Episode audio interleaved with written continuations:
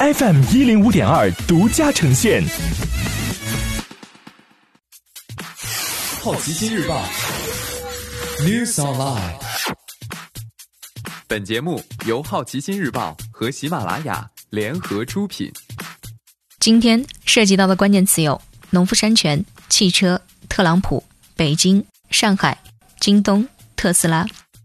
农夫山泉将申请海外上市。周二，证监会公示称，收到农夫山泉申请境外上市募股的申请材料。农夫山泉长期是中国最大瓶装水销售商，年销售额在二零一三至二零一七年间从九十亿元上升到一百六十二点五亿元，年化增长百分之十五点九。这两年，碳酸饮料被当成健康大敌，中国人纯水消费增加至每年一千八百亿元。农夫山泉实际控制人另一家公司的招股书披露，农夫山泉二零一八年净利润达到三十六亿元。估计利润率达到百分之二十左右，只比可口可乐低四个百分点。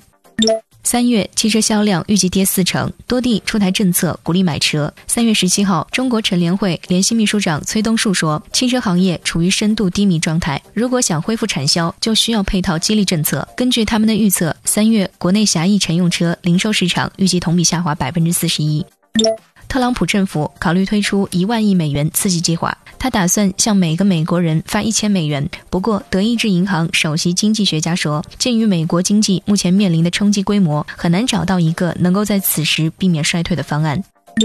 今天你不能错过的其他新闻有：北京公交支持刷银联卡；上海中小企业复工率百分之八十一；京东宣布回购二十亿美元股份。B 站发财报，去年四季度净亏损翻倍。软银打算退出部分 WeWork 救助计划。特斯拉加州工厂关闭。以上就是今天好奇心日报 New Sunlight 的全部内容。也欢迎你把刚才的收获告诉周围的朋友。好奇心日报 App 高颜值新闻媒体，让好奇驱动你的世界。我是施展，下次见。